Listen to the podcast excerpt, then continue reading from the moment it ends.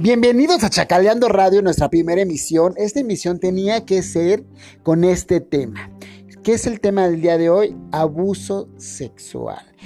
Vuelvo a repetir, esto es muy delicado. Vamos a platicar de muchas cosas, de algunas vivencias propias en mi caso y de todo lo que se ha escuchado durante estas dos semanas del medio del espectáculo, como Lucía Mariscal que comentó que ya la habían violado y el violador había sido su propio novio. Ella platica que ya la violaron aproximadamente a los 16, 17 años. El chavo la viola porque ella relata que termina con él porque pues ya no quiere estar con él, razones que ella platicó y todo este rollo. Y él no, o sea, como que él dijo que no, no, no, no, que porque iban a decir en su religión, que, que no sé qué y todo este tema. Yo lo que creo es que él estaba mucho más enamorado que lo que podían decir en su religión. Claro, no es justificación ni nada de esto, ¿no? Pero bueno, al final él toma una mala decisión de, abusar de ella porque yo creo que él pensaba dentro de toda su imaginación y de toda su fantasía es que era la única manera de retenerla, ¿no? Ya siéndola su mujer, ¿no? Ella comenta que ya no toma nada de alcohol, le invita unos, unos, unos, pues sí, unos tequilillas, unas margaritas, algo así. Ella solamente alcanza a tomar una cuando ella empieza a sentirse un poco rara, mareada, con sueño y así. ella dice que después de eso realmente ya no se acuerda absolutamente de nada. Ella despierta y es como, pues quién sabe qué pasó. Creo que por lo un poquito que escuché es que tampoco indagó mucho se enteró como unas semanas después. Luego ella, creo que lo único que hizo fue pues hacerse una venganza en, la manera de pues reclamarle y darle una cachetada y obviamente terminar con él definitivamente, ¿no? Él creo que ya no tiene contacto con ella y este tipo de cosas. Entonces, yo creo que es tan delicado y que nosotros en casa tenemos que platicar con los niños que tenemos, como papás, como tíos, como abuelos, ¿no? Orientarlos, decirles cualquier cosa, o sea, por muy mínima que sea, si tu tío te medio tocó, que si tu tío o tu tía te, te vieron desnudo, que si te insinuaron algo, por favor díganlo, porque nosotros como hijos, a veces nos da mucho miedo platicar con los papás ciertas cosas, ¿no? Entonces los papás también tienen que tener esta apertura de decir, ah, no, hijo, cualquier cosa, por muy insignificante que sea, tú me tienes que decir lo que pasa. Yo te voy a creer a ti. Yo creo que ese es el punto clave aquí, ¿no? La palabra clave. Yo te voy a creer, pase lo que pase, digan lo que digan, yo te voy a creer a ti.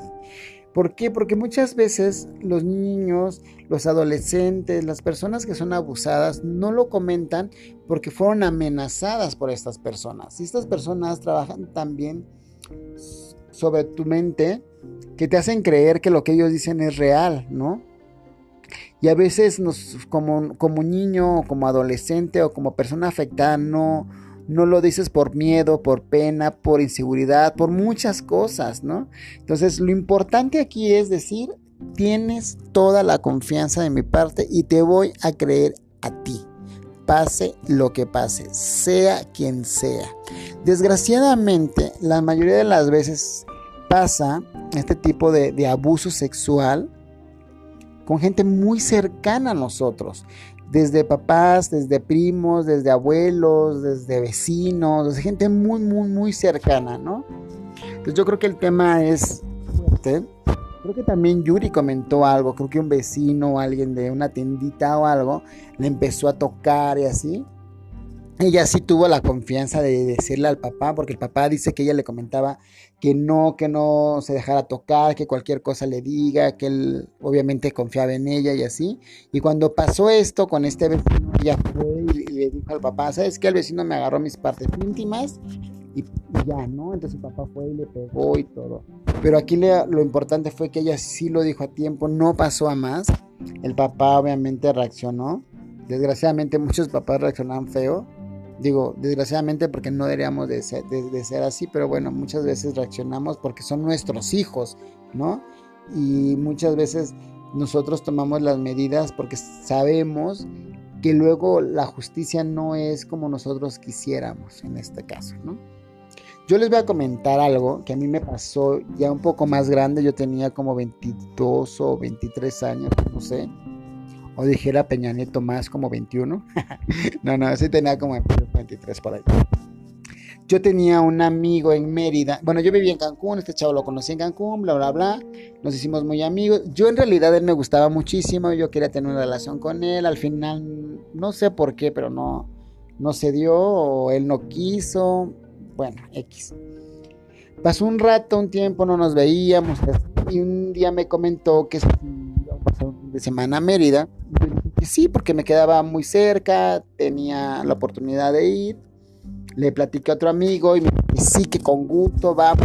que Nos ofreció su casa. Llegamos a su casa para no hacerle este cuento largo, platicamos, bla, bla, bla, nos fuimos a un antro. Soy una persona que me gusta mucho la fiesta, me gusta, pues la verdad, tomarme una que otra chelilla, muchas chelillas en realidad. El caso fue que ese día, no sé por qué ni por qué razón, mi cuerpo dijo, hoy no vamos a tomar. No tomé. Me tomé a lo mucho como cuatro cervezas. Él estaba como muy raro porque decía, no, tómate otra, ándale, que no sé qué. Yo, no, amigo, gracias, que, no, no, sé por qué, pero como que no se me antoja. Mi otro amigo con el que yo había ido también no quiso tomar tampoco como normalmente tomaba. O sea, muy raro. La persona esta que nos había invitado a su casa nos dijo, hay una, una cubeta más, y nosotros, no, no, no, ya, ya, ya. Nos salimos del antro como nunca en la vida, como a las 2 de la mañana, cuando nosotros somos de salir a las 6, 7 de la mañana, cuando se podía salir, obviamente. Terminamos yéndonos a su casa. En su casa se supone que nos íbamos a quedar en una habitación. Él dijo que, que ya no se podía porque la habitación se había ocupado, que porque un amigo le había hablado de emergencia y, y no se lo pudo negar y no sé qué tanto rollo. Y yo dije, ok, no te preocupes, nosotros nos quedamos en la sala, sin bronca, no sé qué. Y él, no, no, no, vénganse a la recámara, yo les ofrezco mi cama. Nosotros no queríamos, el caso fue que dijimos, bueno, va, nos dormimos, la cama de él era muy grande, entonces dijimos una parte de nosotros, una parte tú, no te preocupes, no pasa nada. Y mi amigo, no, no, no, yo en la sala, le digo, bueno, está bien. Él me dijo, ya no quieres algo de beber, le dije, no, amigo, la verdad es que no sé por qué, pero no quiero tomar, mañana quiero disfrutar el día, queríamos salir a, conocer más Mérida y así. Al final del día él me dice, oye, tómate un, un iced tea, en que sea, ¿no? Y yo, ay, sí, dame un tecito, ¿no? De esos fríos. Me lo tomé o sea, realmente no me lo tomé, como que le di un traguito y nada más. Él me obligó así casi, no, tómatelo todo, no te lo hice así ahorita para que dejaras todo, que no sé qué. Y agarra y me empina todo el vaso. Yo me tomo todo el vaso de agua al final me empecé a sentir con un sueño, con una pereza. Yo no me quería dormir porque se supone que estábamos medio platicando. Y yo así de no, y yo ve, él ve, más bien yo lo veía él que me miraba raro, como que ya duérmete o algo así, la verdad es que no sé. El caso es que no me acuerdo de nada, lo único que me acuerdo es que yo luchaba por no dormirme, porque no me quería dormir, o sea, porque aparentemente no tenía sueño. Al final yo cuando reacciono eran las 10 de la mañana Salgo de la habitación, no había nadie más que el amigo con el que yo había llegado y él estaba como enojado, como que ya me quiero ir y yo, güey, quedamos de todavía ir al centro de Mérida, vamos a ver unas cosas. Me dijo, no, no, no, yo ya me voy a mi casa y no sé qué quieras hacer, pero yo ya me quiero ir. Y yo, no, pues déjame ver dónde está este chavo, ¿no? Porque no está, no, no sé, yo me voy y me voy. Y le dije, bueno, pues vámonos, ahí agarramos nuestras cosas, nos fuimos.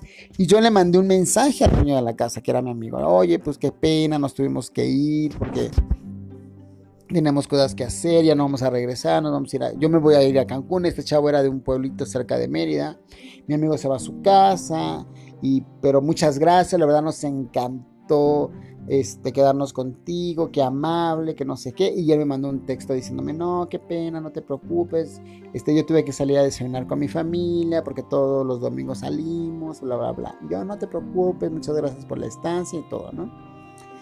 Yo llegué a mi casa cuatro horas después porque de Mérida a Cancún son aproximadamente cuatro horas y el chavo con el que había ido me manda un mensaje, me pone, la verdad estoy muy enojado, no sé si decírtelo, pero te lo voy a decir porque no me puedo callar yo escuchaba como mucho movimiento, como un poquito de ruido dentro de, la habitación porque esta persona había dejado como entreabierta la puerta y él comenta que se asoma y, esta, y en la persona esta que es el dueño de la casa me estaba quitando la ropa y, que me, y que me movía por un lado y que él se dio cuenta que yo estaba más dormido que despierto. Entonces que él entra y que le dice, oye, ¿qué haces? Y que me gritaba, oye Edgar, levántate, oye. Y que él decía, no se va a levantar, está dormido. Y que le decía, él no, participa, no se va a dar cuenta, lo drogué. Y que el otro, ¿cómo que lo.? No, que no sé qué. Si le haces algo, voy a gritar y no sé qué. Y que él trataba de levantarme y que yo, obviamente, no reaccioné. Yo no me acuerdo. La verdad es que él me estuvo pues, platicando todo lo que había pasado esa noche. Y yo no me acuerdo hasta el día de hoy que ya pasaron 10 años. Yo no me acuerdo qué pasó realmente esa noche. Él lo único que dice es que se salió de la habitación súper enojado y dijo que que él me iba a decir y que, que él iba a hacer un desastre por todo lo que le estaba haciendo y bla, bla, bla. Yo no me acuerdo de nada, yo después le marqué a él para reclamarle y él me dijo que no, que estaba loco, que no había hecho nada, que, que no sé qué. Yo le dije que lo iba a demandar, que no sé qué, y que me iba a hacer unos estudios y que si me pasaba algo me iba contra él y así.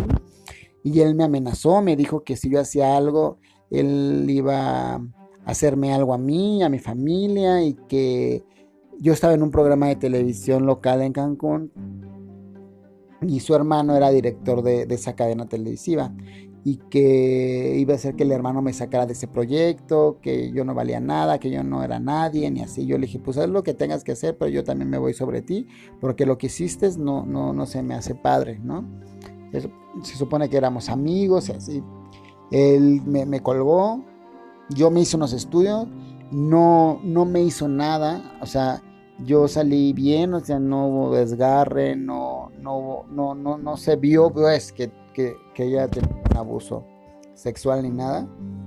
Lo único que salió en el estudio es que me habían dado, este, algo para dormir, que algo derivado del yazapán, algo así.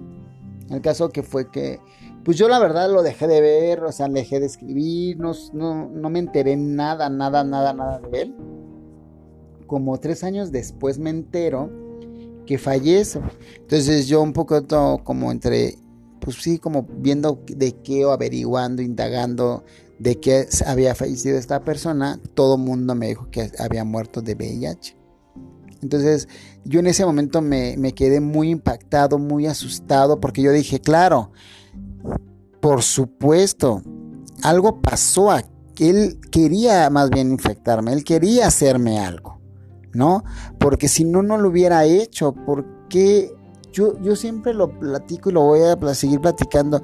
Si él me lo hubiera comentado que hiciéramos algo, créanme que yo lo hubiera hecho, porque era una persona que me gustaba, me encantaba y que, y que yo estaba pues enamorada de esta persona, ¿no? Pero no, nunca, nunca me dijo nada, nunca nada, o sea, no, o sea, la verdad es que fue súper rarísimo. No, no sé, la verdad fue un tema súper delicado, un tema que, que la verdad no platiqué con nadie ni con mi familia. Con algunos amigos sí, con algunas personas lo he platicado ahora y todo, y ahora lo hago más público. Pero sí fue algo súper raro. Entonces, chicos, chicas, todos, de verdad que tener mucho cuidado con quién salimos, este, sean amigos, sean lo que sea, porque desgraciadamente a veces no sabemos ni de dónde, ¿no? Entonces, si vas a salir, ten precaución, no tomes mucho. si pides una bebida que sea cerrada, que si es una cerveza, obvio, y si es un trago, pues verifica que realmente el trago esté, que sea, que te lo traigan de la mesa, porque desgraciadamente, o sea, de la barra, porque desgraciadamente muchas personas tienen contacto con meseros y a lo mejor le pueden haber dado una propina y te dan algo, no sé, la verdad es que de todo y de todos, ¿no? Y bueno, chicos, el próximo capítulo lo voy a superior a este, que sí estuvo padre, la verdad. Cualquier cosa, vamos a, les voy a estar comunicando todo, todo, todo, todo, todo, todo lo que voy a estar pasando durante la semana y algunas anécdotas que me van pasando sobre los temas, porque es un para que sea más este, sabroso en el chismecito. También vamos a tener temas sobre LGTB y más, este, muchas, muchas, muchas, muchas, cosas, mucho chisme de espectáculo, muchas cosas. Este va a ser un programa muy divertido. Pues muchísimas gracias por haberme escuchado. Esto, esto fue Chacaleando Radio.